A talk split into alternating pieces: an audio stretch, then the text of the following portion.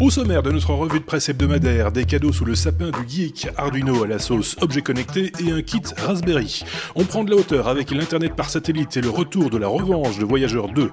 Quel bilan pour les véhicules autonomes de Waymo qui circulent depuis janvier 2019 Des capteurs qui voient en 3D, comment fonctionnent-ils? Ce sont quelques-uns des sujets abordés dans notre 278e épisode enregistré ce 5 novembre. N'hésitez pas à réagir, à partager ou à commenter cet épisode. N'oubliez pas de vous abonner si ce n'est pas encore le cas. Bonne écoute. Bonne écoute, bonne écoute.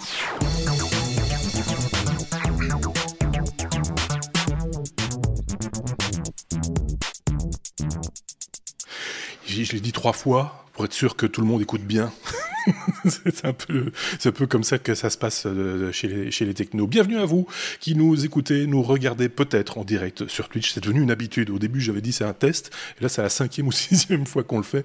Donc euh, voilà, soyez les bienvenus. Euh, vous pouvez laisser quelques messages dans le chat.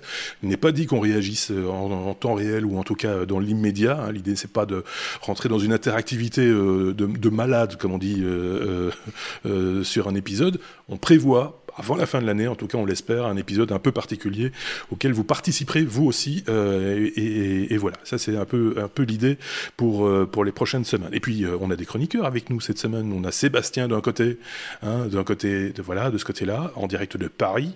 Et de l'autre côté, nous avons Aurélien. Euh, en direct d'ailleurs, mais en France aussi. Euh, voilà. Donc c'est un épisode de French Cancan. Et vous allez comprendre pourquoi je dis ça. en, suivant, euh, en suivant notre abécédaire. Vous allez bien tous les deux? Ça, se passe bien? Pardon? Il fallait écouter. C'est un peu, oui, c'est ça. C'est un peu compliqué hein, pour tout le monde, hein. quel que soit l'endroit où on vit. c'est un peu, c'est un peu particulier. J'espère que chez vous, ça se passe pas trop mal et que euh, on vous retrouve là en bonne santé. Euh, donc vous m'avez pas toujours pas répondu, vous voulez pas euh, Ça va donc. si si, tout va bien. confinement saison 2, les règles sont un peu allégées, donc c'est confiné sans être vraiment confiné. Et pour moi, le quotidien, bah, ça change pas, ça change pas énormément. C'est toujours travailler à la maison. Donc, oui. en plus, j'ai lu ça dans un article. Il y a des entreprises qui avaient déjà au mois de mars décidé que d'office ils travailleraient en, télé, en télétravail, enfin que les, gens télétravailleraient au moins jusqu'à la fin de l'année. Euh, c'est ce qui s'appelle être visionnaire, euh, mmh. quelque part, parce que je pense que là, on est bien parti pour, euh, pour aller jusqu'au fait hein, en, en, télétravail, un peu que ce soit en France, en Belgique, en Suisse.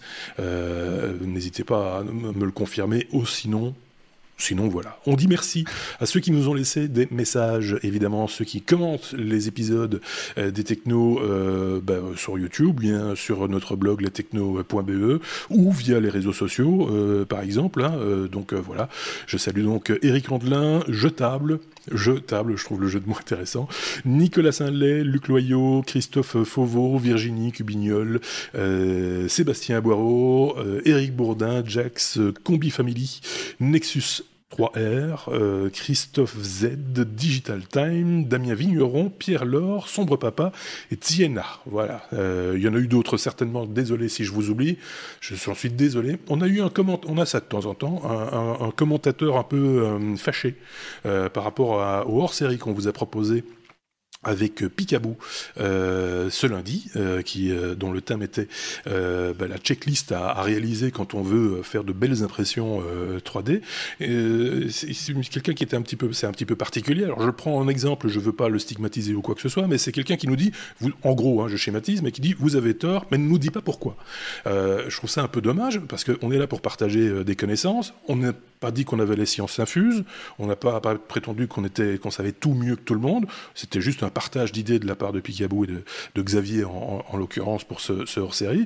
Euh, donc si vous avez des choses à, nous dire, n'hésitez pas à le faire, mais argumentez, par pitié, parce que sinon euh, on reste un peu comme ça, euh, juste sur un pied, c'est un peu, un peu dommage. Et donc ça sert pas à grand chose. Alors nous dire, je sais tout mieux que vous. mais je vous dirai pas quoi ça compte pas tellement et donc ça ça passe ça passe à la trappe euh, quasiment immédiatement dans ces cas-là voilà ça c'était euh, c'est dit et je le dis sans aucune euh, aucune agressivité ou aucune aucun grief c'est comme ça que voulez-vous hein, moi je j'ai plus rien on peut entamer le, la BCDR si vous voulez bien non? Il, il, n'ose pas, il n'ose pas, il n'ose plus moufter. Ah, c'est pas guest ça. Hein. Bah, non, allez, on va égayer. C'est pas une bonne blague, un truc. Égayer. une blague belge, peut-être? Non, non, non, non. Ah bah ça nous, ça, nous détendrait. Non, pas du tout, du tout. Allez, on va parler un peu de sécurité, puisque euh, c'est de ça dont il s'agit, si je dis pas de bêtises, Sébastien.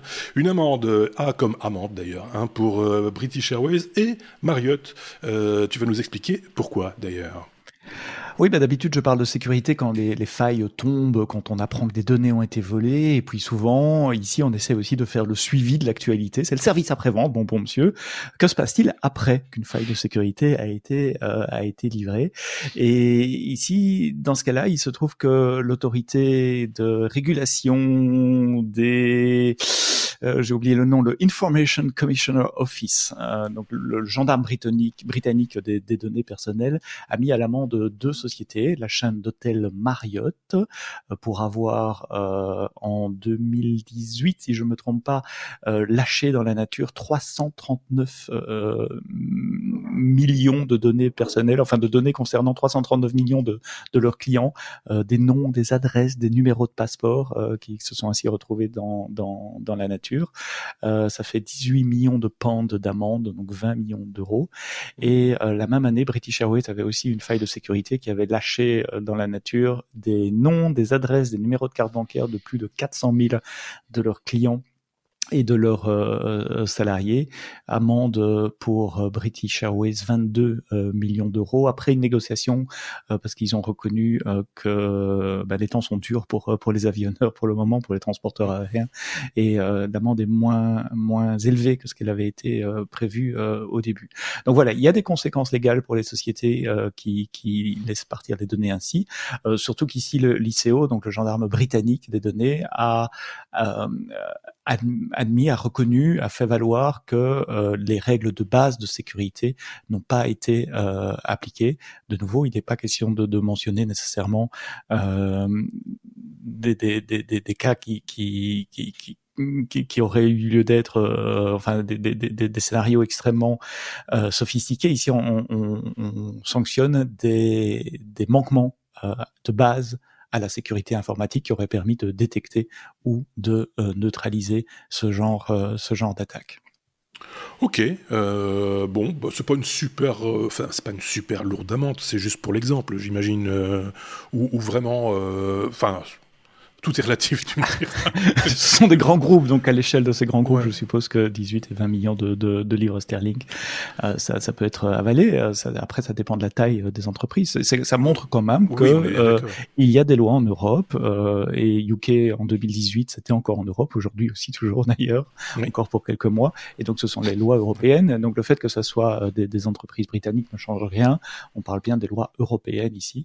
en tant que, je connais pas le, le terme juridique exact et je ne veux pas me faire reprendre là-dessus, mais en tant que euh, euh, prestataire qui traite, qui stocke ou qui, qui, traite des données, vous avez des obligations de sécurité vis-à-vis de ces données-là. En effet, ce qui m'étonne toujours, moi, c'est que les amendes de ce type-là, euh, on en parle régulièrement hein, chez les technos et dans la presse. Euh, je pense aux, amendes infligées à Google, euh, par exemple, hein, ou à Apple, etc., etc.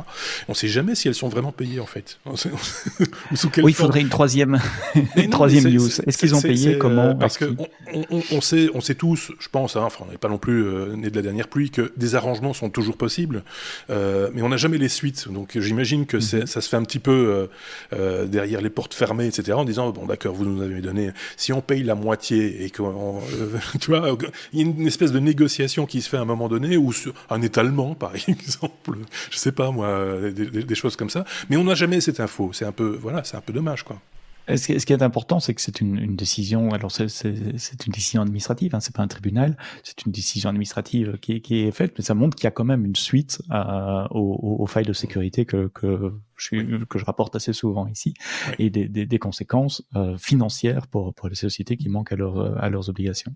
Oui, c'est très bien de le rappeler et, de, et, de, et que tout le monde se sente un petit peu dans le collimateur en disant ok on va pas faire n'importe quoi parce que euh, il y a quand même des gens qui, qui sont là des, des gendarmes quoi donc euh, mhm, exactement ok bon bah, pas très rigolo comme news d'accord non c'est pour ouvrir c'est pas top c'est on aurait pu faire un truc plus euh, boum, quoi, mais non. On, pas, on va s'améliorer pour la suite. Allons-y. Oui, de toute façon, c'est un podcast. Donc, si, si, on veut sauter un sujet, on peut, tu vois comme on peut revenir en arrière, par exemple. Donc euh, euh, voilà, vous faites ce que vous voulez avec notre podcast. On, on vous le sert comme ça, mais euh, après, si vous voulez le déstructurer, libre à vous.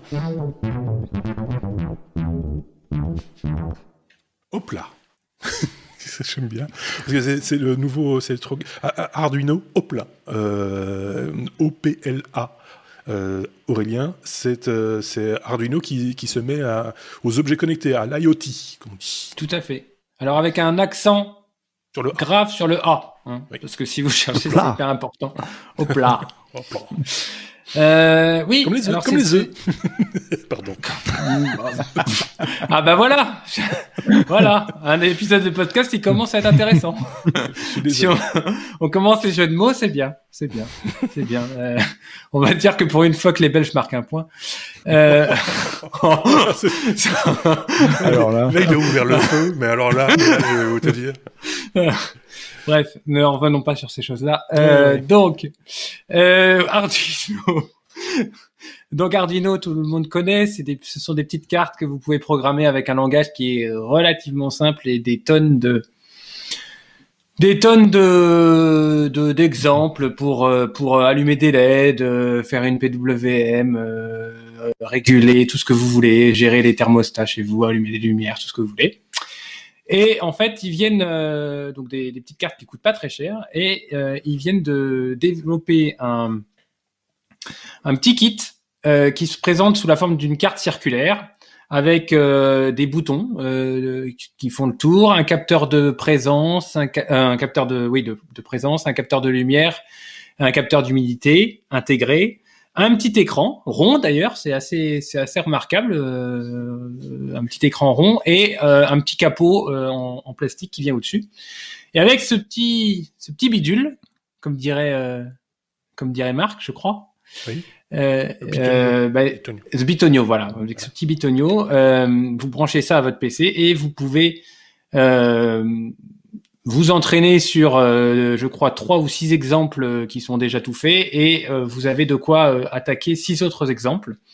alors ça va, ça, c'est très vaste. Hein. Vous, vous, pouvez aller de monitorer vos plantes, l'humidité de vos plantes et, le, et, le, et la lumière qu'elles prennent pour automatiser leur arrosage, faire de la sécurité, euh, en avec le détecteur de présence. Donc vous alertez sur votre smartphone quand, quand euh, quand quelqu'un euh, est dans votre salon alors que vous, vous, vous n'avez pas prévu que, que, que ça devait arriver. Veux un petit coup de euh... à un moment donné, je te sentais perdre. Je, euh, je cherche à quelqu'un dans mon salon qui. Euh, Alors... où je vais dans mon salon maintenant Oui, ah, ça va. Différentes actions. Euh, ouais, différentes actions. Domestiques. Il y a un petit relais, il y a un thermostat, il y a tout ça, et donc Là, la nouveauté, c'est que ce petit, ce petit bitonio, il communique en Wi-Fi avec votre réseau et a toute une plateforme que Arduino met à, met à votre disposition euh, sur le net et des web services et, des, et une application mobile. Tout ça est, est déjà interconnecté et vous permet de générer des scénarios et d'interagir directement avec ce petit bitonio placé dans votre salon ou euh, où vous voulez et faire de la mesure. Et donc, c'est à visée didactique. Ça, je trouve ça très bien. Euh, et donc c'est très plug and play. Hein, euh, c'est vraiment euh, pour apprendre comment peut fonctionner une messagerie, voilà. Euh, avec des exemples tout faits. Moi, je trouve que c'est très bien. En plus, sous cette forme ronde avec le petit écran rond, je trouve que le, le design est plutôt plutôt sympa. Ah, ouais. Le truc, moins, le... un peu moins rugueux, on va dire, que le traditionnel petit board euh, ouais. sur on connecte. Un, voilà, c'est un peu plus un peu plus fun, quoi. Oui, c'est vrai. Si vous aimez un peu le design, vous pouvez mettre ça chez vous. Ça choquera pas trop. Alors que si vous mettez une carte avec des fils partout, euh, un plat de spaghetti, ça intéresse. Voilà, Madame va pas. oui. Le seul petit hic de l'histoire Ou le chat, ouais. Le seul petit hic de l'histoire, c'est que pour un petit kit comme ça, ça coûte quand même 99 euros en, en précommande. Bon, je trouve ça un petit poil cher, mais si si si vous avez l'utilité et que vous aimez, euh, vous voulez vous initier à ça sans trop mettre les mains dans le cambouis, ça vaut le, ça vaut son, ça vaut son prix. Oui, moi je pense, franchement, c'est une centaine d'euros pour ce genre de, ce genre de choses, euh, voilà, qui sert en plus. Hein, je veux dire, c'est didactique, tu l'as dit, c'est ludique, mais en même temps c'est opérationnel, ça, ça, va, ça va servir. Euh, donc euh, mm. c'est pas, c'est pas hyper, hyper coûteux. Je sais pas ce qu'en pense Sébastien. Est-ce qu'il est un peu, un peu domotique, un peu objet connecté, ah. lui alors, je suis très domotique et très objet connecté, mais je les fabrique pas moi-même avec un Arduino. J'achète des trucs tout faits qui marchent. Ouais. Enfin, j'ai pas ce côté euh, bricolage. Euh, Arduino fonctionne aussi. Hein, bah oui, évidemment. Dire. Et, et, quand j'en ai fait, j'en ai fait avec le Raspberry à l'époque, donc j'étais pas, euh, j'étais Ah pas euh, Arduino. Et donc voilà, pendant que tu me posais la question, j'étais en train de penser à la news suivante justement, et Oui, de faire oui, le lien avec, de faire la transition on avec la, la, une la transition à un moment donné, mais pas tout de suite parce que j'ai un truc à Mm. dire, un petit coup de gueule quand même. Mais c'est bien. Euh, Si vous êtes bricoleur, si vous aimez jouer avec euh, avec Oui, des senseurs, programmer un peu, c'est des kits qui sont tout à fait abordables et qui permettent de de, de s'amuser énormément. Voilà, euh, hop là, c'est comme ça que ça s'appelle. C'est euh, voilà, c'est- bien. Juste un tout petit coup de gueule. On met toujours les sources de, des articles qui inspirent nos chroniqueurs, puisque c'est une revue de presse. On les met évidemment en description, ces liens euh, dans, en description sur YouTube ou, euh, ou dans notre blog lestechno.be. Euh, je tiens à souligner le site qui est par ailleurs bien foutu. Enfin, il y a du contenu intéressant qui s'appelle objetconnecté.com, euh, dont est issue cette news. Le seul truc que j'aurais à dire, c'est qu'à un moment donné, quand on met autant de publicité, on ne sait plus ce qui est le contenu et la publicité. Et ça, c'est complètement rébarbatif, c'est contre-productif, ça sert à rien. Messieurs, vous sciez la branche sur laquelle vous êtes assis. Voilà, c'est tout ce que je voulais dire. Euh, c'est mon petit coup de gueule du jour. Euh, et je suppose que d'autres vont me rejoindre sur l'idée, mais euh, j'en suis pas certain. Donc on va passer à la suite. So- Soit Sébastien voulait peut-être rajouter un truc. Tu me diras, tout le monde doit vivre. C'est ça. Hop là, boum. Donc là, boum, Hop là, boum. voilà.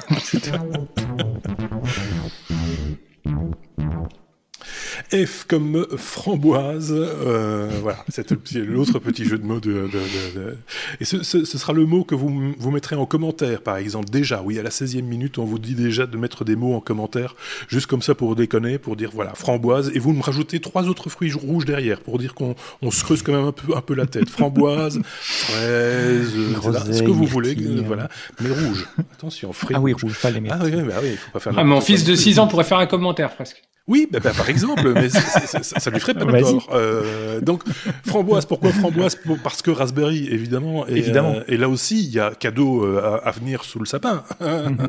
et oui, de quoi s'agit-il? Un que j'aime bien, j'aime le Raspberry depuis assez longtemps et on vous en a déjà parlé euh, dans, dans les technos. Donc si vous découvrez le Raspberry, ce sont des petites cartes euh, électroniques euh, de la taille, c'est quoi, deux fois une carte de crédit à peu près, qui contiennent toute l'électronique apparente. C'est un ordinateur avec un petit processeur, avec euh, des entrées-sorties, etc. Comme le Arduino, il y a aussi moyen de connecter des tas de, de, de senseurs et de capteurs. Il y a des tas de tutoriaux qui vous expliquent comment. euh, le dernier que j'avais vu, c'était comment capturer la l'humidité des plantes et arroser vos plantes automatiquement à partir de ça. Mais c'est un vrai ordinateur qui tourne qui tourne Linux, donc il peut plus, aussi plus servir. plus à- récemment, ils ont sorti une carte euh, vidéo aussi, enfin avec un avec un objectif, un capteur vidéo qui fonctionne très très bien aussi, qui permet par exemple de faire des- de se faire une caméra de surveillance euh, pour pas très cher, quoi. Par exemple. D'accord, je ne savais pas. Donc on peut acquérir, à faire de l'acquisition d'images également sur, Oui. sur le Raspberry. Euh, il est alimenté par USB. Il, certains modèles, les modèles plus récents, ont du Wi-Fi. Euh, vous pouvez, vous avez deux ports USB, donc vous pouvez mettre un clavier et une souris. Et ça marchait relativement bien, sauf euh, que la critique que j'avais euh, dans mon ancienne vie quand j'avais des Raspberry, c'est euh, la personne qui avait la chance de vivre avec moi me disait mais euh, c'est c'est quoi ce truc euh, avec des câbles qui tournent autour, etc. Et franchement, c'est pas esthétique, c'est pas beau. Alors il y avait un marché de seconde main pour faire des petites boîtes euh, plus, plus ou moins design. On pourrait les imprimer également, tiens, pour Oui. retomber dans un thème euh, qui est cher au techno. Euh, des boîtes pour tenir son Raspberry, mais quand même. Et là, pour la première fois depuis qu'ils existent, donc depuis plusieurs années, Raspberry lance un, un, un truc intégré. Donc ils ont lancé au mois de juin, si je me souviens bien, le Pi 400, qui est la dernière évolution avec un meilleur CPU, plus de mémoire, enfin mieux que les autres, plus rapide et moins cher que les autres globalement. Et pour la première fois, ils lancent euh, euh, ce, ce, ce, ce PI 4 en forme euh, consommable directement par, un- par le commun des mortels, je dirais. Mhm. Donc ça ne ressemble plus à une carte électronique avec des fils qui dépassent, mais c'est un Raspberry, exactement le même qu'on connaît, dans un clavier. Donc Ah ça a la forme d'un clavier. Euh, AZERTY, QWERTY, vous avez plusieurs euh, modèles de clavier, euh, vous pouvez choisir à la commande. C'est un petit clavier sans, sans extension numérique, donc à vue de nez, ça doit faire quoi une vingtaine de centimètres de large. Et à l'arrière du clavier, vous allez trouver directement euh, le connecteur USB pour la souris qui est fourni avec, le connecteur USB pour l'alimentation qui est fourni avec, et puis le connecteur qui met le câble HDMI qui va vers votre télé. Et donc vous avez dans l'espace d'un clavier 20 cm et, euh, bah, l'épaisseur d'un clavier, quoi, vous avez un ordinateur super puissant, enfin super puissant, suffisamment puissant pour faire plein de choses. Et je pense que ça pourrait donner accès à l'informatique, au bidouillage informatique, parce que c'est quand même Linux. Euh, à, à, plus de gens, c'est peut-être moins rébarbatif que juste la carte électronique sur laquelle il faut aller plugger des, des trucs, euh, plugger, plugger des câbles. Il y a un bouquin qui est fourni avec également, qui est comment démarrer sur Raspberry. Donc voilà, si la, le format vert de la carte électronique pure du Raspberry vous effrayait un peu, maintenant vous avez un, petit truc tout mignon, un petit clavier blanc avec sa petite souris, son câble rose qu'on est prêt à connecter euh, à la télé. C'est presque féminin, parce qu'en plus de ça, c'est des, des doigts, c'est des doigts de fée. Euh, euh, oui, parce que regarde, c'est c'est rigolo. Euh, si ça se trouve, oui, mais c'est ce serait pas complètement idiot de, de, de cibler euh, la jante féminine pour, pour le coup, euh, clairement. Hein, euh, on, sait qu'on est demandeur de plus en plus de, de talents euh, féminins dans l'informatique et pourquoi pas oh passer par là.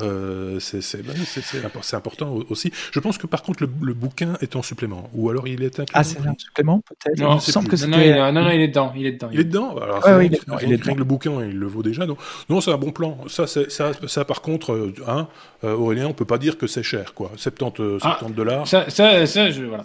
70 dollars, on parle de 100 quelque euros chose. ouais. Oui, c'est ça. Donc, on est à peu près 70 dollars. Ouais. Mm -hmm. Oui, c'est ça. Merci de traduire. Euh... non, mais oui, la case 21 dollars. Juste avant de te passer la parole, Aurélien, encore un truc. Euh, Raspberry, c'est une société anglaise et moi, ça me rappelle un peu le design du ZX Spectrum. Euh, ceux qui ont des cheveux blancs comme moi peuvent s'en souvenir. Euh, ou du Commodore 64. Mon premier ordinateur, moi, c'était un Commodore 64 et c'était aussi déjà un clavier. Euh, le Commodore 64, l'ordinateur était dans le clavier. On connectait le clavier à la télé, à un lecteur et avant ça, de avant ça, le, le VIC 20. Et le, ZX, et le, ouais, le VIC de Commodore et le ZX Spectrum aussi. C'était un clavier avec tout dedans. Et il y a un petit clin d'œil là au au retour de, de, l'informatique des PC, des personnels computers au sens PC, euh, PC du, du début. Oui, c'est euh, oui, et euh, en même temps, euh, on, on, parle de ça. J'ai été un peu sérieux pour le coup, hein, mais, mais euh, avec avec tout ce qui se passe, euh, le confinement, etc. il y a de plus en plus de jeunes qui se retrouvent bloqués à la maison et à faire de aussi du télétravail, enfin de la scolarisation à, à distance. J'entends qu'il y a un fossé, en, en, entre guillemets, numérique, un peu inattendu. Enfin, il faut, fallait vraiment pas s'y intéresser pour pour être surpris par ça, mais que voilà, il y a quand même un certain pourcentage des jeunes qui n'ont pas d'ordinateur à la maison. Euh, ça, c'est une solution qui, franchement, c'est pas cher. Ça permet d'aller au minimum, à minima, aller surfer sur Internet, aller, aller récupérer mmh. des cours, lire des cours, peut-être compléter des mmh. documents, machin, etc. Il euh, n'y a pas besoin d'avoir un monstre de vitesse pour arriver à faire ce genre de, ce genre de choses. Pour, euh, pour une centaine d'euros, euh, vous voilà complètement équipé et, et, ça, et ça fera, ça fera l'affaire le temps qu'il faudra, j'ai presque envie de dire. Donc voilà, c'est ça. Alors après, évidemment, il y en a qui vont pinailler en disant oui, mais c'est pas Windows, oui, mais c'est pas Mac, oui, mais c'est pas ceci, oui, mais c'est pas ça. Oui, mais ça fait le job. Euh... C'est encore mieux, c'est Linux. Euh, si Sébastien, l'autre oui, Sébastien était là. Peut-être, mais, mais, mais sans, sans, sans, sans euh, voilà, prêcher pour la chapelle de l'un ou de l'autre, je pense que c'est. Voilà, la plupart des tâches bureautiques aujourd'hui se font dans une interface web. Donc, euh, qu'on soit sur un Mac ou Windows ou Linux, c'est exactement la même chose. Alors, oui, il y a des applications spécialisées, oui, il y a des jeux qui marcheront pas, etc.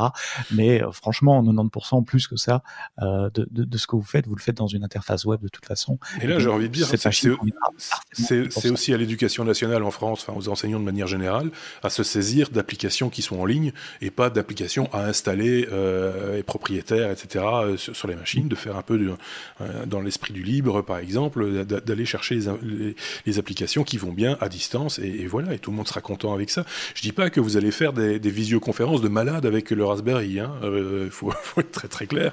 Le GPU, il est quand même tout, tout rikiki, hein. Euh, euh... mais, mais par contre, simplement consulter, consulter des documents, ça, le fera très très bien, hein. c'est très clair. Et quand on voit que certains, parce que ça c'est aussi, bon, c'est comme ça, c'est notre époque qui veut ça, mais que les jeunes ont des smartphones mais n'ont pas d'ordinateur, euh, quoique un smartphone est un ordinateur, hein, euh, clairement, ils s'en rendent compte maintenant parce que certains n'ont que ça pour consulter les documents que leur envoient les enseignants. Et donc euh, là, il y a peut-être un petit peu plus de confort. Ça sort en HDMI, donc euh, tu tapes ça au pet de ta télévision, quoi. voilà. Et, et, et, le problème est réglé. Alors, tu regarderas pas la télé en même temps. Voilà, c'est un autre problème.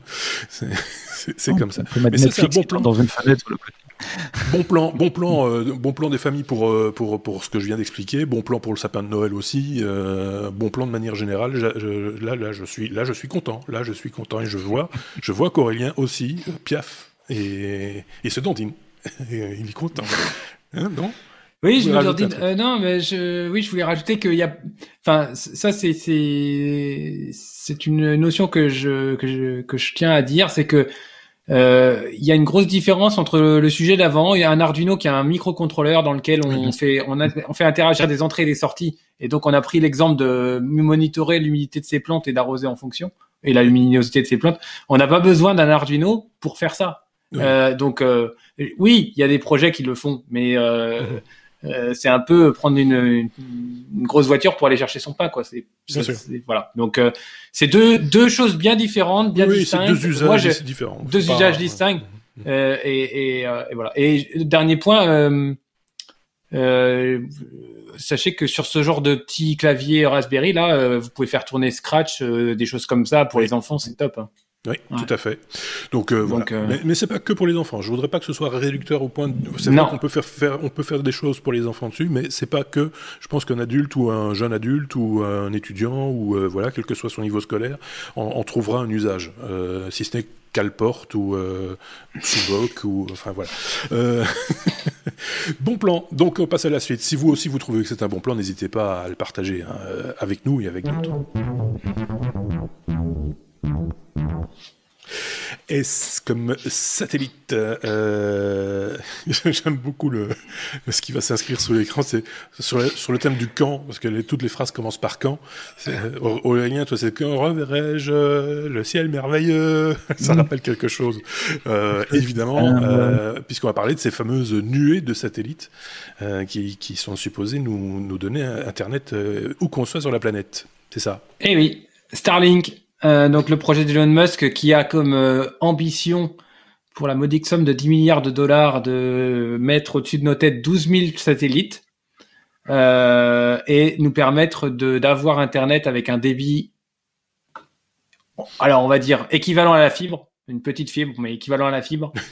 Euh, un, un, ouais, un cinquième de fibre, j'ai même presque envie de dire. Hein. Bon, ça dépend si c'est de la fibre française ou de la fibre, une bonne la fibre belge. bon, on va dire 200 mégabits. Allez, ça vous va Ouais, c'est bien. Oh, ouais, c'est pour consommer tout de suite, monsieur. Il faut même pas me l'emballer, c'est bon. euh, tu m'as fait perdre mon fil. Donc 12 000 euh, satellites au-dessus de la Starlink pour avoir un débit, euh, un, bon débit euh, équivalent à la fibre partout dans le monde, euh, y compris dans des endroits très reculés où bah, il n'y a pas de télécommunication, il n'y a pas de fibre. Donc aujourd'hui, il y en a 582 qui sont déjà lancés au-dessus de mhm. nos têtes. Et aux États-Unis, on peut, il y a une des volontaires et des pour pour essayer, il y a un, ben, des testeurs hein, qui, qui reçoivent une des bêta testeurs qui reçoivent une petite valise avec une sorte de petite parabole qui s'oriente automatiquement. Euh, et euh, modulo la somme de 99 euh, dollars par mois et 499 dollars de pour le pour le matériel, ils peuvent bah, recevoir les satellites, recevoir Internet même dans des endroits aux États-Unis très très peu peuplés, très peu en pleine forêt, voilà. alors, on, le début on en a parlé. Euh, ça devrait s'améliorer, mais bon, c'est déjà un débit euh, raisonnable. Hein, on, va, on, va, parler de ça. Au niveau de la latence, c'est pas encore tout à fait ça, puisqu'on est à, aux alentours de 40 millisecondes, alors qu'il voudrait, l'objectif c'est 20 millisecondes. Mmh. Et euh, par rapport au, enfin, on a quand même des performances qui sont meilleures que tout ce qui est euh, Internet par satellite géostationnaire pour le coup, donc des satellites qui ne bougent pas par rapport à la Terre. Et, et, donc du coup, bah, c'est voilà, c'est une nouvelle porte qui s'ouvre. Euh, est-ce que dans, je sais pas moi, dans 10-20 ans, on aura tous Internet par satellite parce que pour X raison, je sais pas. Euh, mais sachez que voilà, c'est c'est plus un rêve d'Elon Musk, c'est la réalité. Euh, il y a de voilà, il y a il y a y a des applications, il y a des gens qui qui, qui, qui peuvent tester. Il y a des, puis il y aura une offre commerciale très prochainement euh, avec les, tous les satellites lancés. Alors moi j'avais testé il y a très très longtemps hein, une solution euh, satellitaire euh, géostationnaire. Effectivement, c'était Astra, je pense, qui faisait ça. Euh, j'ai peur de me tromper, mais voilà. Mais par contre, la voie de retour, enfin celle qui commandait les, les, pages, se faisait par une ligne téléphonique classique. C'est-à-dire qu'il fallait quand même un modem pour pour mm-hmm. pour interroger le serveur. comment ça se passe ici on, on, émet, enfin, je, je, dis, dire de bêtises, c'est ça. Hein, je pense que c'est non non, c'est, bidirectionnel. Bidirectionnel, ouais. Ah, c'est bidirectionnel, ouais, bien sûr. Ouais, en, en, géostationnaire, en tout cas celle que j'avais testée aussi, c'était euh, l'uplink. Donc envoyer les données, ça passait par le téléphone euh, classique, euh, et c'était le downlink qui était par euh, par géostationnaire, avec des latences d'enfer, puisque le géostationnaire, pour être géostationnaire, il est à 36 000 km, donc il, la latence, c'est le temps qu'il faut pour pour envoyer de l'information. Eh bah, 36 000 km, faut le temps de les faire. Ah oui, oui c'est ça. Et, en, plus, et, en plus, vu la, vu la méthode, c'était impossible, par exemple, de regarder un de regarder un film ou, de, ou des, enfin à l'époque les films déjà c'était rare, mais d'écouter une web radio par exemple c'était totalement exclu puisque là c'est on interroge tout le temps donc euh, c'est, ça ne pouvait pas fonctionner. Non non on commandait son document, hein, en gros c'était ça. Hein. C'était euh, on passait commande du document et puis à un moment donné il arrivait ligne par ligne un peu euh, un peu comme le, le, le, comment ça s'appelle en télévision là le télé machin là, le télétexte le télétexte j'avais oublié le nom. Ah. Allez, non. Mais c'est un peu ça. C'était un peu ça. Hein. On n'est pas très très éloigné de cette idée-là. Hein. Le euh, télé. Les satellites sont en orbite basse, quelques centaines de kilomètres. Ils tournent en permanence, donc c'est pas un satellite. C'est pour ça qu'il en faut des, des centaines pour être avoir une couverture permanente, parce que les satellites ils tournent. Euh, et donc l'antenne, elle est, je, je sais pas, ça, c'est la partie que je comprends pas comment elle fait pour taper sur un satellite, parce qu'il faut quand même être assez directionnel pour envoyer un signal. Euh, mais l'article dit effectivement que l'antenne se positionne elle-même et le, le, système émet. Oui, donc c'est bidirectionnel via euh, la parabole. Oui, donc euh, voilà, et c'est un petit kit. Alors on a vu hein, le kit, euh, si vous avez regardé euh, sur, on, l'a vu un peu sur tous les sites internet du monde. C'est une valise effectivement avec un, petit pied en plastique, sa petite parabole. Tout ça est bien marketé, bien bien emballé, etc. Tous ces trucs vont se retrouver à la poubelle un jour. Hein, donc je me demande si c'est recyclable. J'ai pas l'impression. y compris les satellites. je fais mon ronchon aujourd'hui. Mais, mais, mais, voilà. Mais non, mais c'est voilà, ça me fait penser un petit peu aux, valises qu'on utilise quand euh, que, les reporters utilisaient en tout cas quand on faisait beaucoup de satellites, les valises ANSAT, euh, donc avec un parapluie, ploup, et puis il fallait le, pointer sur le, bon satellite, etc. C'est un peu un peu laborieux. Tout le monde travaille avec de l'IP maintenant, hein, donc euh, c'est juste du réseau. C'est beaucoup c'est beaucoup plus simple, sauf pour, pour, pour Internet. Du coup, on va on va retourner au satellite. L'histoire se répète sans arrêt. C'est dingue. Mm. Ceci étant dit, c'est vrai que c'est pour l'accessibilité dans les, coins retranchés et les zones blanches, hein, même même chez de par chez nous. Hein, je veux dire, euh, en France, il y a, euh, je sais pas quel est le pourcentage de, zones blanches. Euh, il y en a trop de toute façon. je pense que c'est pas loin de 10%, je crois, du territoire qui est qui n'est pas accessible, en tout cas en, en, large bande en data. Donc ça vaut ça vaut quand même le coup, quoi, de, de se pencher sur la problématique, effectivement. L'un de vous a un truc à rajouter pour sa défense ou pas? Non. non, rien. ok, d'accord. Non. bon, ça va parler à Sébastien, mais pas évidemment à nos amis français, parce que quand je, je dis ce sujet est tough, je, l'ai expliqué juste avant de commencer à, Aurélien.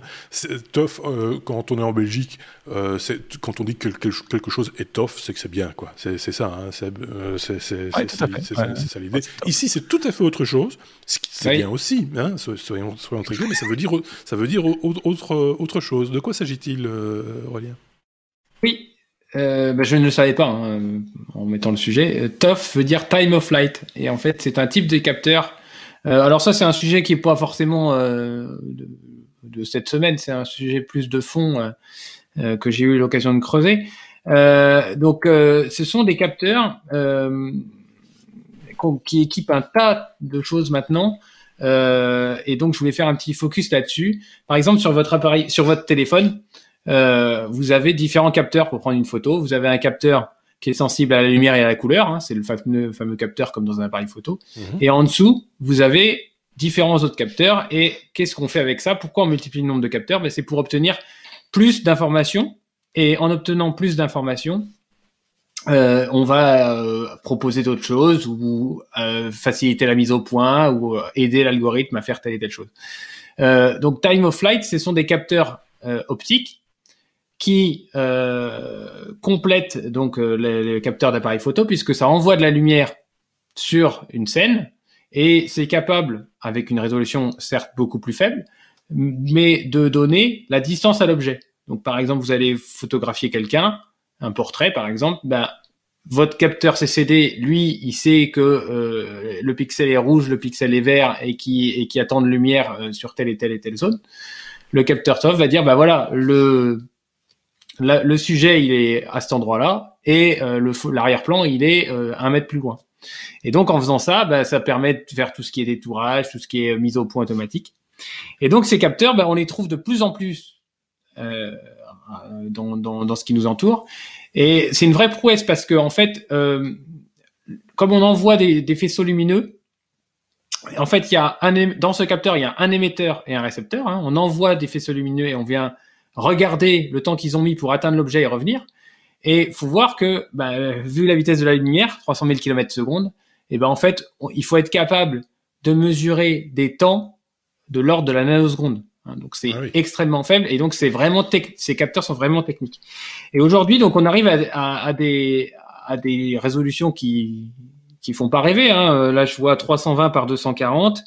Euh, les meilleurs font 512 par 422 et ça ces capteurs là ils ont été vraiment le boom industriel de ces capteurs ça a été avec la Kinect. Euh, Rappelez-vous ah quand on a quand, quand la Kinect est sortie euh, Microsoft a réussi à mettre sur le marché ce type de capteur et à apporter une nouvelle expérience pour les gamers. ici, on parle pas trop de gamers, mais il faut voir que ça, ça a démocratisé de manière énorme pour le monde de la recherche euh, ces types de capteurs. Euh, et donc, il y a eu beaucoup de Kinect, 53 millions qui ont été vendus quand même, c'est énorme, qui ont été vendus aussi parce que les gens voulaient la démonter et voir comment ça fonctionnait euh, pour, euh, quel, était le type de capteur utilisé. Il faut dire aussi que c'était le plus gros lancement de Microsoft, de, je pense, de tous les temps. Hein. Même le, plus gros lancement de produit de, de, tous les temps. Ils avaient mis les petits plats dans les grands pour lancer la, la Kinect. Avec, je me rappelle bien la Kinect pour le coup. C'est, je sais pas que, ça, date de combien? De quelle date Tu sais? C'était en 2005, 5, 6, quelque chose comme ça. Si j'ose pas dire, j'ai peur de dire des bêtises. c'est peut-être un peu plus tard. Ça fait 15 ans, quoi. Oui, on, va, on va chercher, on va chercher. Et euh, donc du coup maintenant, euh, ces capteurs-là, on en trouve partout. Euh, vous avez peut-être entendu parler des lidars dans les voitures autonomes, oui. ou sur mm-hmm. ou sur donc pareil, on va venir trouver la distance aux, objets sur une image donnée ou sur une scène donnée ou sur une dans, dans, dans la rue. Et puis euh, il y a tout un tas d'applications. Votre iPad Pro euh, aujourd'hui, euh, il se sert de cette techno pour l'appareil photo, mais il se sert aussi d'une autre techno qui est de projeter une grille et de regarder la déformation de la grille pour reconstruire un, un sujet 3D directement dans votre voilà. Donc voilà, c'était pour remettre un petit peu ces capteurs-là euh, au goût du jour et puis expliquer un petit peu comment ils étaient arrivés sur le marché. Et aujourd'hui, euh, voilà, ces capteurs-là, euh, avec des faibles résolutions, ça coûte quelques euros. C'est c'est quand même fou. Peut en... Je, je, reprends l'idée du lidar. Euh, je lisais un article cette semaine parce qu'on en a beaucoup parlé avec la sortie de l'iPhone 12 justement euh, du lidar, parce qu'il y en a un intégré dans, dans, dans, dans les, les, différents capteurs que, que possède l'appareil. Euh, le lidar a été utilisé euh, au niveau industriel entre guillemets la première fois avec Apollo 15 ou 13, je ne sais plus. Euh, non pas Apollo 13, forcément ils y ont pas été. Donc je pense que c'est Apollo 15 euh, où ils ont cartographié la surface de la Lune avec un avec un, un, un lidar. et aujourd'hui, 50 ans ou 60 60 ans après. Euh, je me perds un peu dans les chiffres aujourd'hui. On en a un dans sa poche. C'est un, un, peu. Euh, pour revenir au Kinect, Kinect a été lancé en, en 2011 en, fait. Ah. A 10 ans sur Wikipédia. Moi. Ah bon, moi j'ai 2011. Euh, attendez, je dis pas de bêtises. Le 5 janvier 2011. De, ah non, c'est fin 2010. Parce que c'est ouais. le janvier, c'était deux mois. Donc, euh, voilà, c'est à 10 ans. Et, euh, mais le projet lui-même date de 2008. J'avais complètement oublié ça, effectivement. Et, euh, et le, le, nom d'origine du projet, je, je, c'était le projet Natal.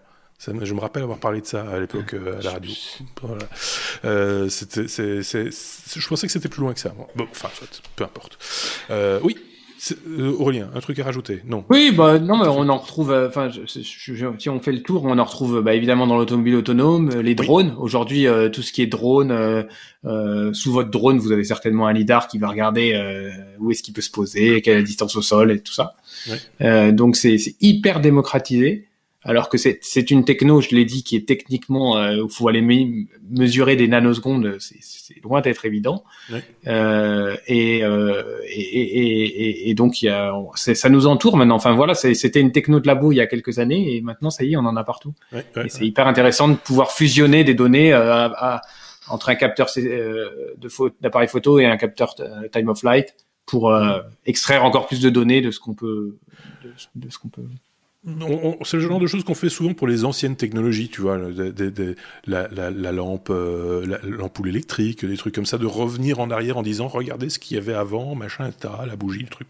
Et on le fait pas pour les, technologies qui sont plus récentes. Ça, il y a quelque chose. Hein, je pense qu'on est tous un peu, enfin nous peut-être euh, entre guillemets geeks, mais les gens de manière générale, soit les gens s'en foutent complètement, euh, soit ils sont blasés ou voilà. Moi je trouve ça assez intéressant de savoir d'où viennent les choses et pourquoi elles ont été faites au départ et, comment est-ce qu'on arrive à maintenant en avoir dans notre poche. Euh, je trouve ça, je trouve ça plutôt, je sais pas, Sébastien opine du chef, mais. Euh... Ouais, moi j'aime bien l'idée qu'une technologie disparaît. Euh, c'est une bonne technologie, qu'elle soit partout. Non, non, attendez, quand, quand, quand je dis qu'elle disparaît, c'est qu'elle disparaît de notre de notre conscient. Donc qu'elle soit partout, dans nos poches, mais qu'en même temps on la voit pas, on n'y pense pas. Ça prouve que la technologie, pour moi, c'est l'ultime euh, l'ultime aboutissement d'une technologie. et, et l'exemple que, que, vous donniez tous les deux dans, du lidar dans les téléphones était un, un bon exemple pour. Oui, parce que demain, on enfin, nous, ça nous émeut un peu parce que là, voilà, on parle technologie, mais mais euh, mais dans, dans, dans, un an, même pas un an, on trouvera ça d'une banalité crasse parce que on le retrouvera dans le moindre smartphone bon marché euh, chinois, euh, tu vois. Euh, mais oui, c'est comme ça que ça va se passer et, et, mm. voilà. Euh, ou, mais ça, moi, je, de notre voiture ou voilà. Oui. Je, je, moi, je, depuis que j'ai moins de 10 ans, je crois que mes parents me disent toujours qu'à moins de 10 ans, je, je, disais que c'était pas normal que les gens tournent la clé de leur voiture sans savoir comment ça marche. C'est un peu ça. Non, mais c'est vrai. C'est, la, la, technologie, elle est partout autour de nous et, et, et, on est les premiers à se plaindre quand ça marche pas.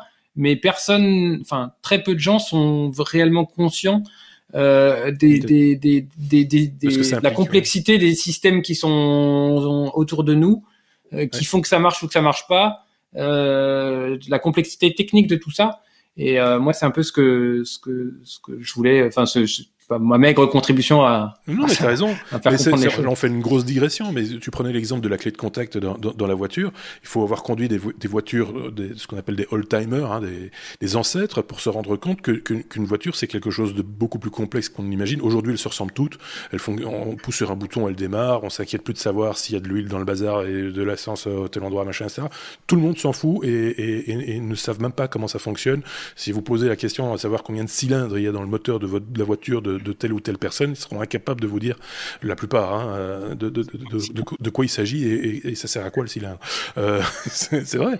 Alors que quand tu conduis, quand conduit des vieilles voitures, tu vois, des années 50, 60, etc., là, une voiture d'une telle marque, un tel modèle ne se conduisait pas de la même manière que d'une autre marque d'un autre modèle parce que les trucs étaient pas au même endroit, parce que tout ça ne s'était pas encore uniformisé, parce que voilà, et, et c'est là que tu te rends compte que ça valait quand même le coup quand on passait son permis de conduire, de savoir à, quoi on, avait, on, allait avoir affaire, quoi, où, se trouvaient les, où se trouvaient les différents organes importants du, véhicule.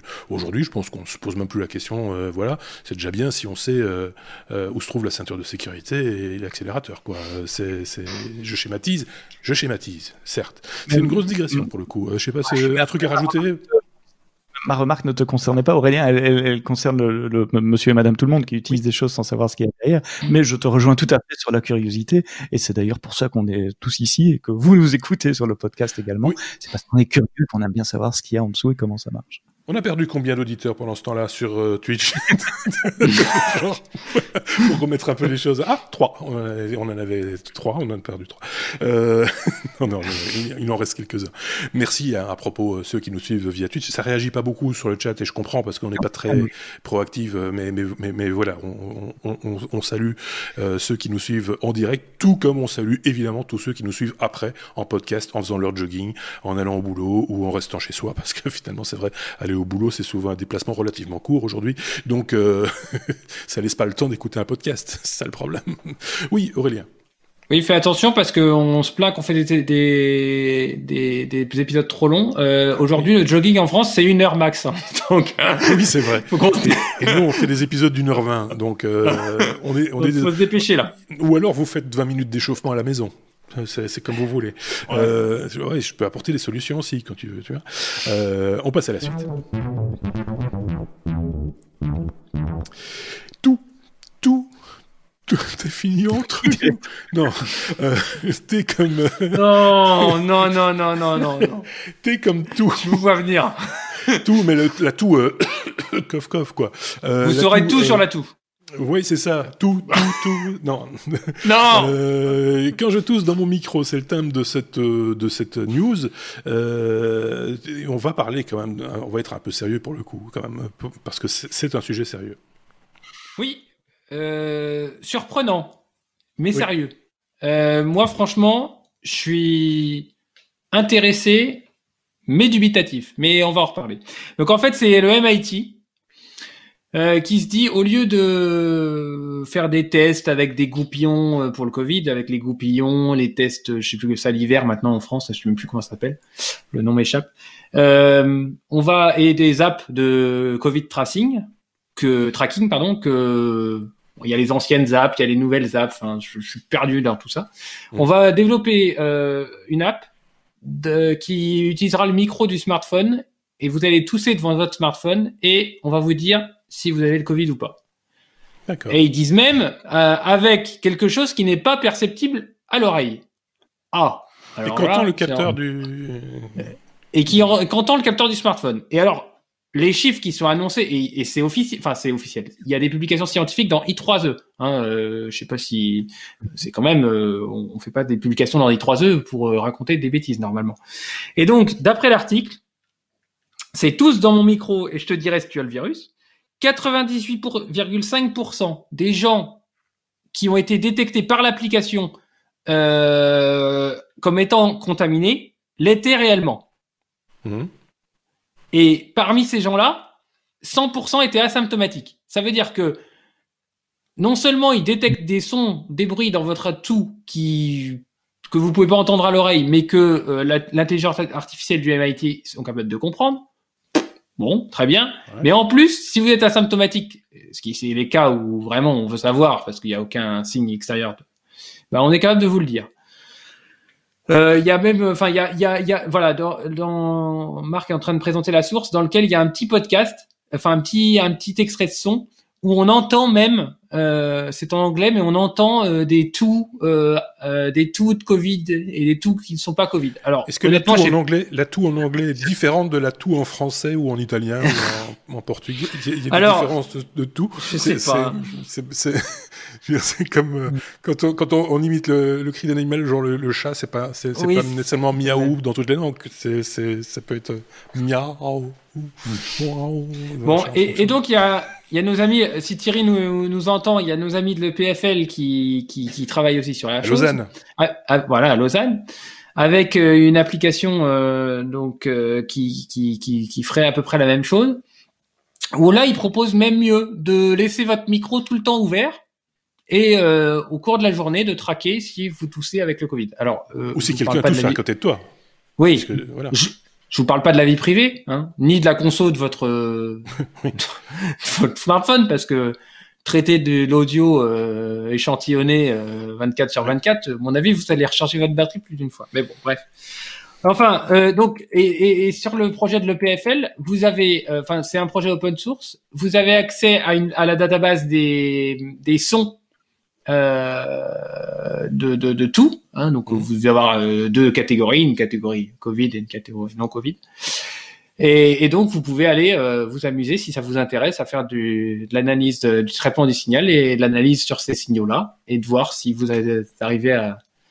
Ça me laisse franchement dubitatif. Euh, si vraiment c'était si simple et enfin je je je, je, je, je suis sceptique honnêtement. Bah, je suis un peu sceptique aussi. Oui, ils n'ont pas dit que c'était simple. Juste une toute, micro, micro parenthèse, on salue euh, Milan Brales qui nous suit euh, via Twitch, qui normalement fait des jogging. Euh, et pour le coup, là, il essaye Twitch, donc sans faire le jogging. donc on lui souhaite la, bienvenue et qu'il n'hésite pas, puisqu'il fait ça le samedi matin, à réécouter l'épisode tout en courant. voilà, je fais, referme la, parenthèse. Donc une intelligence artificielle qui reconnaît l'atout du, de la personne infectée au au Covid. Euh, au départ, si je ne dis pas de bêtises, c'est un, travail qui, de longue date, qui ne date pas d'ailleurs du Covid, qui date aussi de, de, de, pour tester, enfin en tout cas démontrer des pneumopathies euh, différentes, euh, avec différents degrés, etc. Et c'était déjà apparemment assez efficace à ce moment-là, si je ne dis pas de bêtises. C'est ce qu'ils mettent dans l'article aussi, oui. Mm, mm. Ouais. Mais bon, je si si vraiment, enfin aujourd'hui, je sais pas combien de centaines de milliers de tests on fait par jour en France. Euh, qui mobilise des gens, qui, enfin, qui mobilise des laboratoires. Euh, si vraiment la techno était oui, mais enfin, on, avait eu ce débat-là. Euh, je vais te donner la parole tout de suite, Sébastien, mais on avait eu ce débat-là avec Benoît. Rappelez-vous, il y a, je pense que c'était au mois de mars ou, avril, euh, où euh, il y avait cette question de prendre la température, tout en sachant que prendre la température d'un passant, bon, il a pu courir juste avant, etc. C'est la température, vous savez, avec le avec le système, l'espèce de pistolet là, hein, infrarouge, oui. Mmh. Mmh. Et donc, c'était pas le résultat. Il y avait un, fort pourcentage d'erreurs, mais de, de, de, de, faux positifs. Donc mais en même temps, euh, c'est pas balayer du revers de la main pour, autant, parce que c'est un premier tri, quelque part. Ça permet de faire un, premier tri et de dire, voilà, c'est pas complètement idiot de dire, bon, ben, cette personne-là, ok, elle a peut-être couru, ok, elle transpire un peu, machin, etc. On va quand même la tester, mais si on ne teste que, voilà, tu vois, et, on fait avancer un peu le schmilblick si j'ose dire, euh, de, cette manière-là. Donc même si le système de, repérage de l'atout euh, par micro, moi je pense que quelque part, ce serait pas totalement idiot de le tester en, grandeur nature. Je sais pas ce qu'en pense Sébastien pour le coup. Oui, c'est à, cette conclusion que je voulais arriver aussi. C'est un, au niveau technique, ça m'étonne pas. Euh, L'intelligence artificielle est très utilisée aujourd'hui dans le monde médical, euh, notamment pour analyser des, des images euh, radio, des images euh, de l'imagerie médicale en, en, général, des scans, etc. Et les ordinateurs sont très bons pour détecter euh, les, les, les, les, cas positifs et éviter qu'il y ait un humain qui doive regarder des milliers de, de clichés de, de, de radio et je, je rappelle comment ça fonctionne. Hein. C'est pas de la magie, c'est de l'entraînement. Donc on a une grande base de données avec, dans cet exemple-ci, des, des tout de malades, enfin de positifs pas nécessairement malades, puisque tu as dit ils peuvent être asymptomatiques, de tout positif et de tout négatif. Et je suppose, je suis pas mathématicien, mais que quand on décompose ces sons en fréquences de base, donc des choses non nécessairement audibles pour l'oreille humaine, que il y a des, des, des, des similarités statistiques qu'on va retrouver dans, dans, dans, dans, les vecteurs qui sont ainsi euh, dégagés des, des, des, sons, et que si on en a suffisamment en grande quantité, on peut détecter des, des patterns qui disent ça c'est plutôt positif ou ça c'est plutôt négatif, chaque fois avec un taux de de, de, de, confidence, de, de, confiance, pardon, mmh. qui dit je suis sûr à autant de pourcents. Donc c'est comme ça que ça que, que ça fonctionne. Et donc euh, techniquement, ça, ça, ça m'étonne pas. La technologie est, là pour faire ce genre de choses aujourd'hui et, elle fait des choses plus compliquées euh, euh, aussi. Euh, pourquoi est-ce qu'on l'utilise pas? Je, je, je écraser le. Si quelqu'un commence à penser complot, oui, mais on nous cache, non, oubliez. Euh, on était à un stade d'un proof of concept par une université. On est au stade de la recherche ici. Euh, donc c'est le tout début. Et, et, et j'allais en venir à ce que tu as dit, Marc. Et on demande qu'à euh, qu'un État ou un groupe d'États prenne cette euh, technologie et la fasse à grande échelle pour valider euh, le, les, les, les, premiers résultats qui ont été fournis par, par le MIT. Quand on l'aura fait sur des dizaines de millions de personnes, on aura déjà une idée plus, plus précise de la, la qualité de l'analyse de cette application. Alors après, porter le concept sur une application mobile, à mon avis, ça coûte quand même bonbon. Juste pour faire un test, mhm. c'est peut-être pas vraiment le, le, truc le plus intelligent à faire, mais on peut le réduire quelque part à, à un système qui serait, euh, voilà, vous, vous, êtes, vous êtes à l'hôpital déjà, hein, euh, par exemple, euh, et, et, on enregistre votre tout. D'ailleurs, on va prendre un smartphone et on va le passer de patient en patient. par exemple. non, je, je viens d'avoir un message d'Emmanuel. Tous les podcasteurs sont réquisitionnés parce qu'on a besoin de micro. Ah, c'est ça. bon, mais euh, donc on pourra pas faire les technos la semaine prochaine. C'est, ça va être compliqué. Euh, mais bon, à, à, suivre, j'ai presque envie de dire, mais euh, mais je sais pas si on aura des suites de, de, de ce genre de d'expérimentation. Euh, voilà, faut faut voir aussi le coût du truc. Hein. C'est toujours la même chose. C'est c'est un peu le nerf de la guerre. On passe à la suite parce que c'est vrai qu'on on traîne. Je sais pas ce qui se passe. On traîne cette semaine. Et on est allé être V comme. Euh, on, alors normalement on dit VI, mais c'est ici c'est Vim. Il y a le M en plus. Hein, euh, c'est un anniversaire et euh, Seb, notre spécialiste en anniversaire de choses mortes ou presque mortes. Euh, oh là là là C'est voilà. Rappelle-nous donc ce qu'est VI ou Vim. Ah oui, surtout l'occasion de, de, parler de ça. J'avais envie de parler d'un un peu plus euh, euh, VI, c'est un éditeur de texte, VI, euh, pour Unix. Donc, euh, vous attendez pas un truc fancy euh, à la Word avec des clics et des icônes et des machins.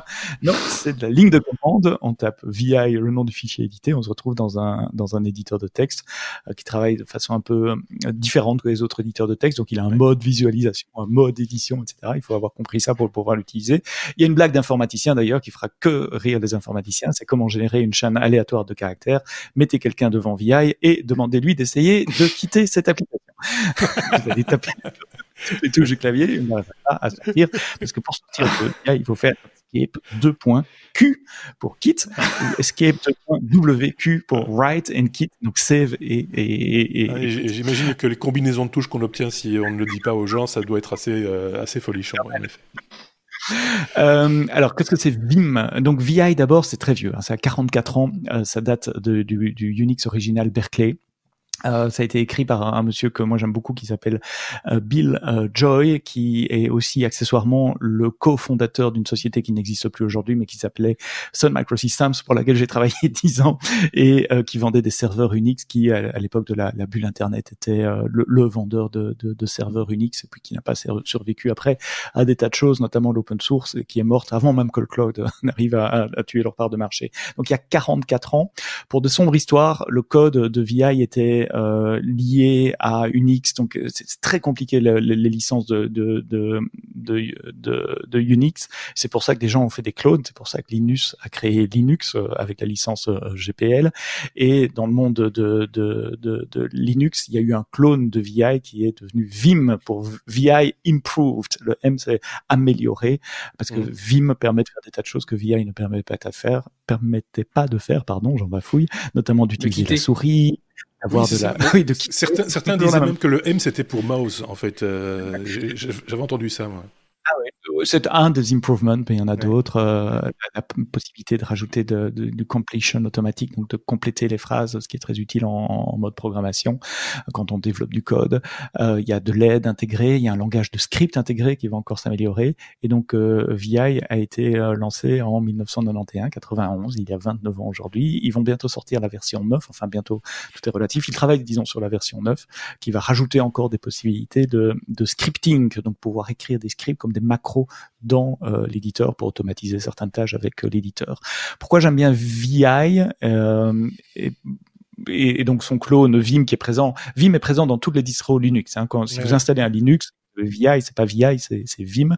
Euh, et je je m'en ai pas, pas rendu compte, mais c'est également dans BSD euh, du, de Mac, donc dans, dans Mac OS, quand vous êtes dans le, le terminal et que vous tapez VI, c'est Vim qui démarre et c'est pas le, le ah vrai VI. Je pensais que c'était VI parce que justement euh, Mac a cette cet héritage de, de, de, BSD, mais non, ils ont choisi d'utiliser Vim également. Pourquoi j'aime bien VI Parce que je travaille beaucoup, je travaillais beaucoup surtout sur des serveurs Unix dans le passé, et c'est une constante, qu'on soit sur une machine d'HP, d'IBM, de Sun à l'époque, ou des trucs open source comme Linux ou autre.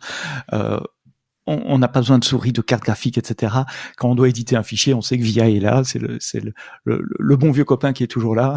qui, on peut ouvrir un fichier, faire son édition super rapide. C'est un, peu, c'est un peu le couteau suisse, mais avec une seule lame. Ouais, il fait, il, Vim, en tout cas, fait beaucoup de choses. VI en faisait moins.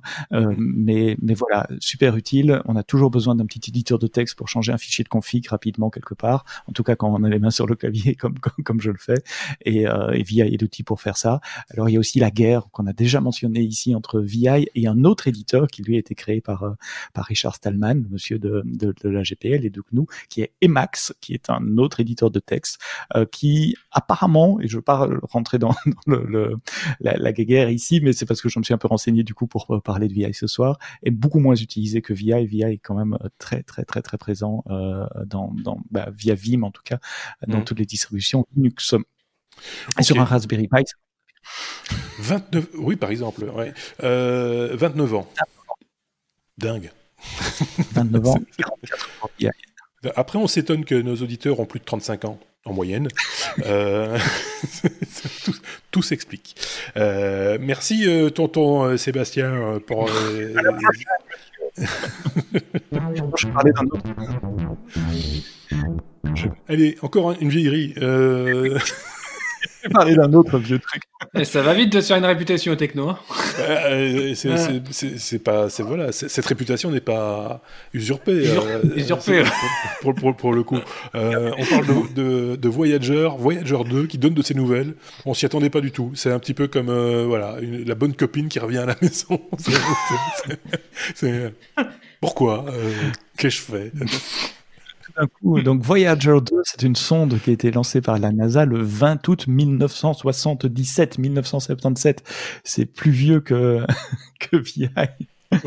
euh, quoique 3, ah non, 43 ans c'est juste un an de moins que, que, que VI. Euh, mais donc lancé avant que la plupart de nos éditeurs euh, ne naissent euh, même, et qui depuis euh, voyage, son but était d'explorer le système solaire. Elle est sortie du système solaire il y a très longtemps, et elle continue de voyager, elle continue de fonctionner. Elle est aujourd'hui, je recherche mes chiffres, à 18 milliards 750 millions de kilomètres.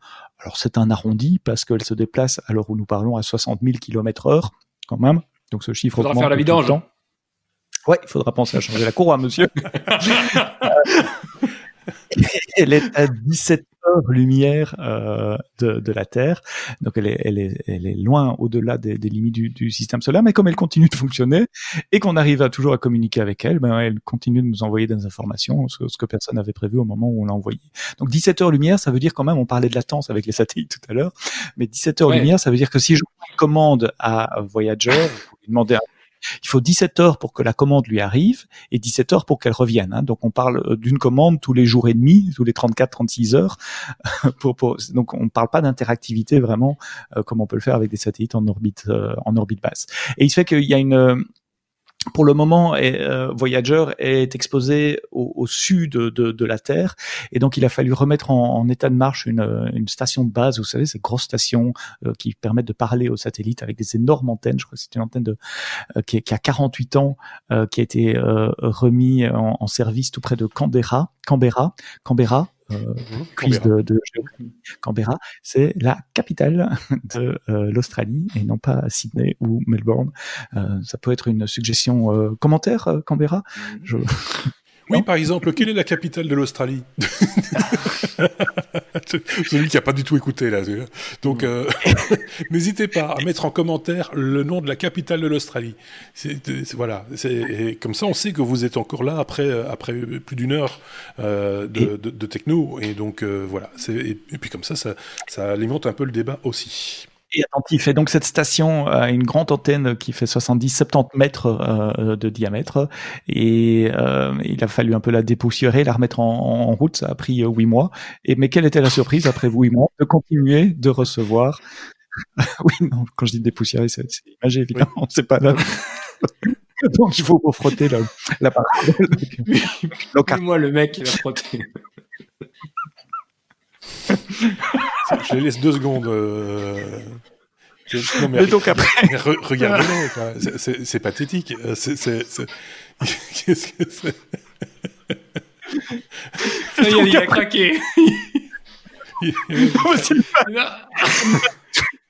Ah, on bon. comprend plus rien parce qu'il il, il hurle et il pleure. Donc, euh, reprenons, no, reprenons notre calme. C'est le truc qui me faisait rire. Donc, après huit mois, quelle ne fut pas la surprise de recevoir des qui venait de Voyager 2. Donc Voyager 2 va bien. Merci pour elle. Elle fonctionne toujours et elle nous envoie toujours euh, de l'information après 43 ans de voyage dans l'espace. Et ce n'est pas une question piège mais oui, il y a quoi comme information Le, le oui. température, le, la Non, elle dit juste je vais bien. Je vais ouais, bien. C'est juste un ping quoi en fait. oui, ça. Hello world, je sais pas un truc, mais franchement, euh, il aurait acheté un plat il y a 43 ans, elle le mettait dessus, elle avait au moins deux trois trucs. Donc, je ne sais pas si tu as l'information, bon. Sébastien. Laissons parler Sébastien, parce qu'on a du mal à l'entendre, Sébastien, pour l'instant, donc euh, attention.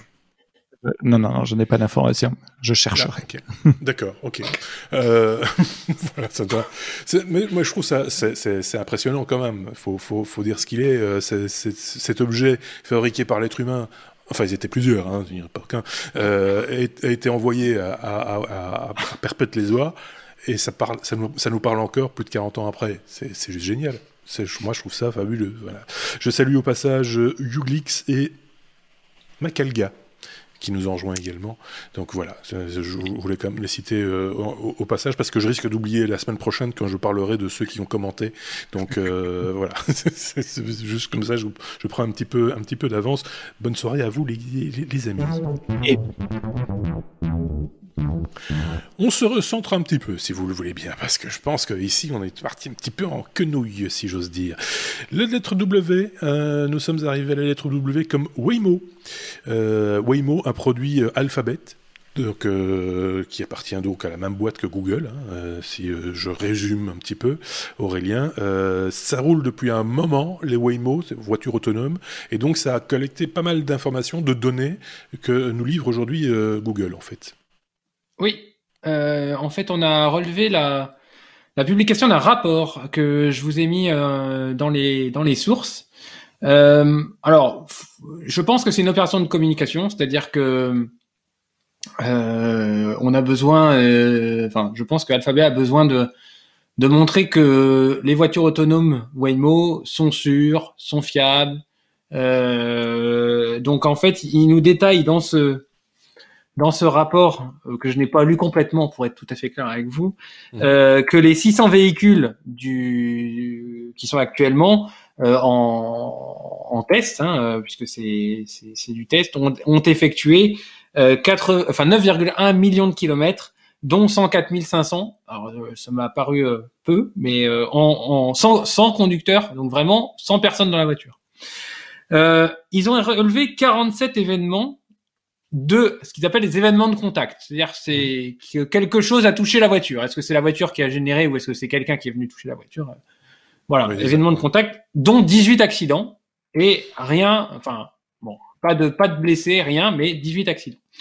En fait, il y a ce qu'il faut savoir, c'est qu'en 2018, il y avait une Waymo euh, aux États-Unis euh, qui euh, était avec un conducteur qui était là pour juste reprendre la main en cas de problème qui a heurté et mortellement un cycliste aux États-Unis et ça avait fait un peu de un peu de bruit et le conducteur qui était dans la voiture malheureusement il était en train de regarder son smartphone et il a pas repris la main et ça s'est mal fini.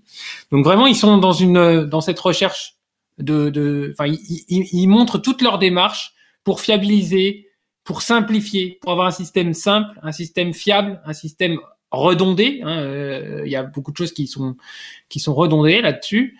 Euh, ils, ils, montrent toute leur démarche de simulation.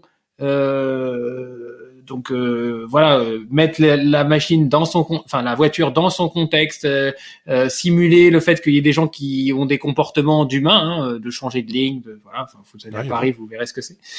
Et, et, donc il faut que la voiture, il faut que la voiture puisse réagir à tous ces tous ces imprévus, toutes ces, ces choses.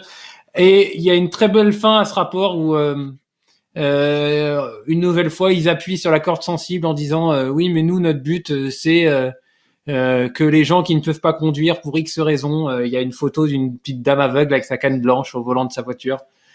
bon, c'est le petit côté, voilà, c'est le petit côté un petit peu un peu pathos, un, peu pathos, mais mais bon, voilà. Donc ils cherchent à se, à se recrédibiliser. Le, le, rapport est très bien fait.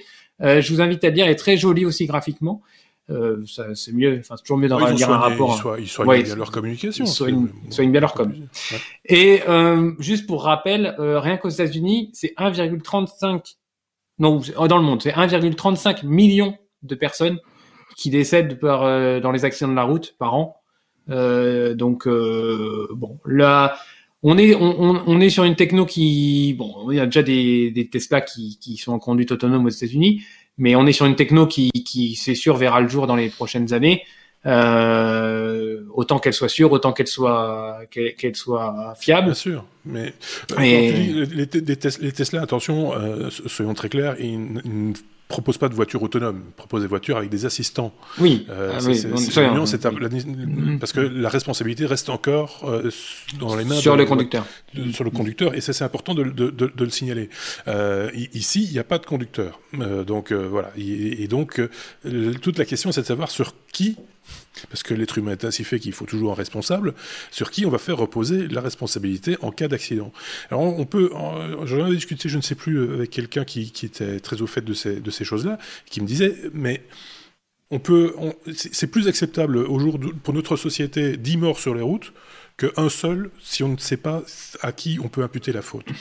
Et donc, euh, c'est toute la problématique des voitures autonomes, c'est qu'il il va falloir qu'elles soient vraiment... Moi, je suis convaincu que si toutes les voitures sont autonomes et qu'elles se parlent les unes les autres, euh, etc., euh, qu'on risque beaucoup moins notre vie, même en tant que piéton, donc, du, coup, sur, les routes.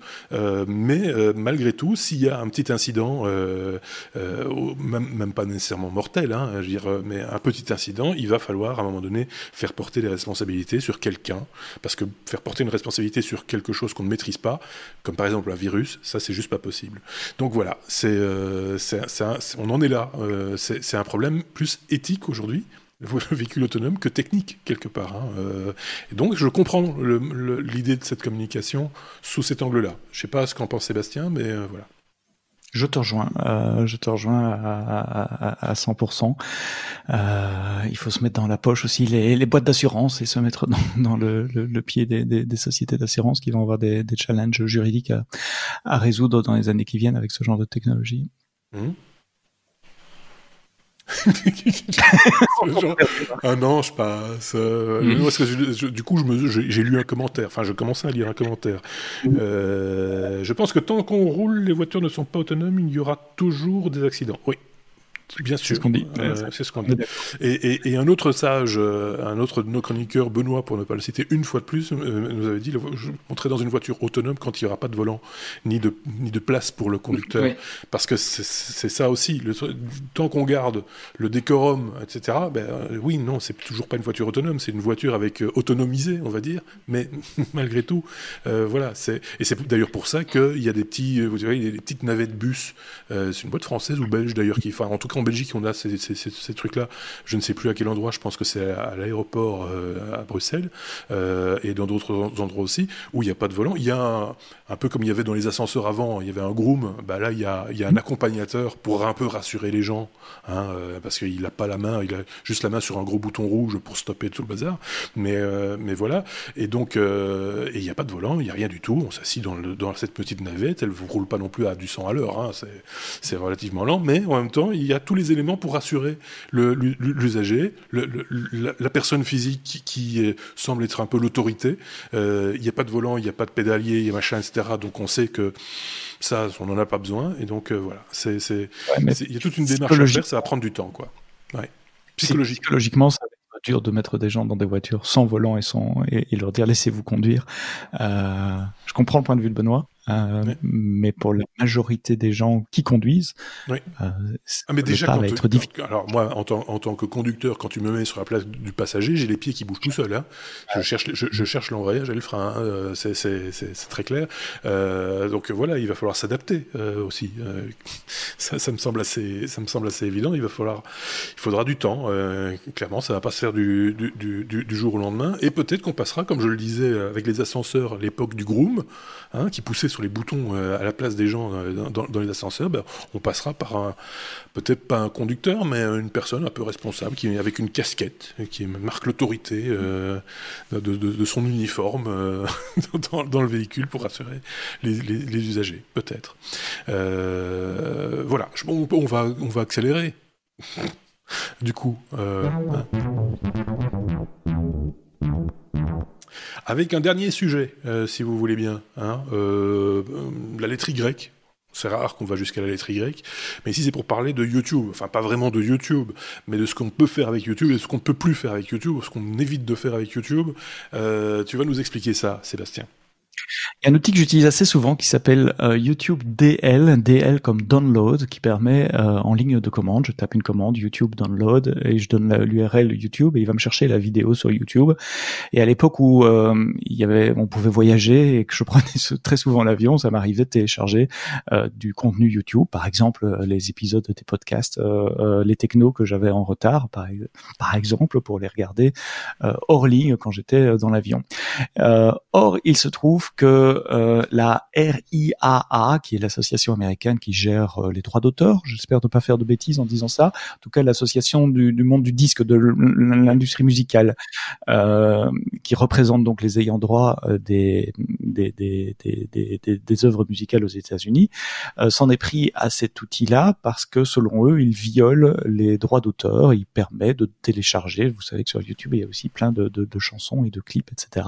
Donc il s'appuie sur une loi américaine qui s'appelle le Digital Millennium Copyright Act, qui est une vieille loi aussi, qui date de 98, 1998, donc il y a 22 ans, et qui est une loi extrêmement large, extrêmement permissives pour les ayants droit qui permettent d'arrêter la diffusion, la copie, euh, de, de, de, tout procédé technique qui pourrait d'une façon ou d'une autre encourager, favoriser, faciliter la copie d'œuvres euh, euh, euh protégées ou des moyens qui permettent de contourner des protections, euh, donc y compris des techniques cryptographiques, etc. Enfin, c'est une loi. Enfin, voilà, j'aime pas trop le, le, le, le DMCA Évidemment, je suis pas dans les dans les, les chaussures des, des, des, ayants droit.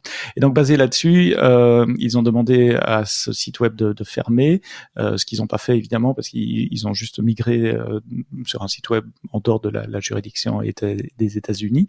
Mais leur source code était hosté sur GitHub et GitHub c'est une un, entrepôt de code comme on dit en français, un des répertoires de code euh, open source où tout un chacun peut voir le code source, peut télécharger. Et une des fonctions clés de GitHub, c'est qu'on peut très très facilement dupliquer un projet ce qui me permet de faire des modifications à un projet et puis éventuellement décider de contribuer ces modifications avec euh, le, projet euh, d'origine. Et donc ils ont demandé à GitHub de, de faire un shutdown du du, du repo euh, de code source de YouTube Download. Alors rassurez-vous, il y a toujours moyen de trouver les sources, mais ailleurs, parce que GitHub, évidemment, en tant que société américaine, d'autant plus qu'ils appartiennent à Microsoft maintenant, est obligé de respecter la loi et donc ils ont euh, respecté cette décision judiciaire. Et très bizarrement, justement, et c'est ça qui m'a un peu surpris dans cette nouvelle, c'est que sur GitHub, c'est très facile de cloner un projet, comme j'ai expliqué. Euh, et donc GitHub a émis un avis cette semaine en disant si vous avez cloné YouTube Download, euh, on va fermer votre compte. Euh, soit vous l'effacez, soit euh, si vous résistez, on ferme votre compte GitHub, ce qui me semble quand même un peu un peu un peu fort. et donc maintenant GitHub est en train de, de chasser, parce qu'ils sont bien obligés de le faire. Je pense qu'ils ont d'autres choses à faire, mais ils n'ont pas le choix. chasser toutes les copies de YouTube Download qui pourrait y avoir sur sur GitHub. Voilà. Donc cherchez dans, dans votre engin de recherche favori YouTube Download, vous le trouverez ailleurs que sur GitHub. Il est toujours là il va pas mourir. C'est très difficile de faire mourir ce genre de, de, soft. Mais il a été utilisé pour tellement d'autres choses qui sont, qui me semblent tout à fait légitimes et pas uniquement pour pirater que c'est dommage que la RIAA s'en prenne à YouTube Download. C'est vrai que ça peut, enfin, ça peut sembler pratique de downloader des choses de YouTube. Moi, je l'ai fait à plusieurs reprises pour avoir des, pour avoir les sources et pouvoir l'éditer, surtout pour en faire un sujet. Euh, voilà, euh, mais en essayant toujours de, créditer l'original. Euh, voilà. Parce que si c'est pour le rediffuser sur YouTube, évidemment, YouTube va, se saisir aussi des outils qu'ils ont eux à leur disposition pour dire attention, ce contenu, Content ID aidant, bah, ce contenu ne vous appartient pas, vous n'avez pas le droit de l'utiliser, donc on, soit on supprime votre vidéo, soit on la démonétise si vous êtes dans le deal de monétisation. voilà. À mon avis, on va être démonétisé pour avoir parlé de YouTube Download. soyons, soyons très clairs. Donc, euh, mais, mais euh, voilà, c'est un outil qui peut servir éventuellement. Si à un moment donné, l'API de YouTube permettait de le faire. Hein. Euh, C'était natif dans l'API. On pouvait télécharger les, les, les, vidéos. On n'avait pas trop le choix, de, je pense, du, du format vidéo qu'on allait télécharger. Je pense que c'était limité à du 720. Hein, même, depuis qu'on est passé à de la HD et, et, même de la 4K, cette, cette fonction a été complètement abandonnée, inhibée, et peut-être aussi pour les raisons que tu évoquais ici avec la RIA, en, en l'occurrence. Donc euh, voilà, moi j'ai pas d'opinion très tranchée sur la, question. Je peux comprendre les ayants droit qui perdent un peu le contrôle sur la diffusion de leur contenu, surtout quand il s'agit de musique. Quand tu es dans, un deal, euh, par, exemple avec euh, là pour le coup YouTube, en disant ben voilà, moi je suis d'accord d'utiliser votre plateforme pour diffuser ma musique, mais vous me garantissez, il faut me garantir que on va pas la retrouver sur d'autres plateformes. Bah, à un moment donné, oui, ça, peut coincer un petit peu aux, aux autres tournures, comme on dit. Euh, je ne sais pas si Aurélien voulait rajouter un truc sur cette euh, chose-là. Non. Hmm, non, non, non, non, non, non, non, Tu pourrais demander aux gens qui uploadent des vidéos, est-ce que vous êtes d'accord que vos, viewers uploadent ou pas, oui ou non Oui, par exemple. Oui, tu pourrais, un peu comme, euh, oui, non, c'est clair, tu pourrais, et à ce moment-là, tu aurais un petit lien qui s'afficherait, euh, téléchargement, pas téléchargement, euh, oui, ça, pourrait être une, solution. Au choix du YouTube, parce que vous gardez le plus longtemps sur la plateforme pour vous montrer des pubs, et donc ils n'ont pas intérêt à vous laisser sortir. C'est un peu ça aussi la problématique, et donc sortir des algorithmes Hein, euh, mhm. que nous essayons de titiller à notre façon en vous laissant faire des commentaires un peu tordus, euh, par exemple, hein, ou en mettant des pouces. Ça aide bien les pouces euh, aussi, très clairement. ou en vous abonnant. ça, c'est bien aussi de s'abonner. Aussi sur, sur Twitch d'ailleurs. N'hésitez pas à le faire, à, nous follower. C'est pas un abonnement, mais comme ça, vous serez notifié lors des prochains lives. C'est normalement toutes les semaines avec les, avec les technos. Et puis, vous nous suivez aussi sur les réseaux sociaux, tant qu'à faire, hein, puisqu'on y est, et, et qu'on se casse la tête pour essayer de, partager notre contenu euh, avec le, plus grand monde. Je, jette juste rapidement, parce que je ne veux pas embêter les, gens qui nous écoutent en podcast, un coup d'œil sur, sur notre chat, et je vois quoi euh, ce, qui devrait arriver, ce qui devrait arriver arrivera. C'est bien dit. euh, voilà, rien de tel qu'un serveur chez soi comme un as Synology, nous dit euh, nos, nos, intervenants, Macalga. Macalga. Voilà pour stocker du contenu qu'on a acquis légalement, évidemment. Par exemple, euh, effectivement. Euh, merci à ceux qui nous ont euh, suivis en direct, mais c'était pas une obligation, hein, puisque de toute façon vous allez pouvoir nous, nous, télécharger en, en, vidéo et en audio, s'il vous plaît, puisque c'est disponible en podcast vidéo. Il y en a encore, et je pense qu'on va être les derniers.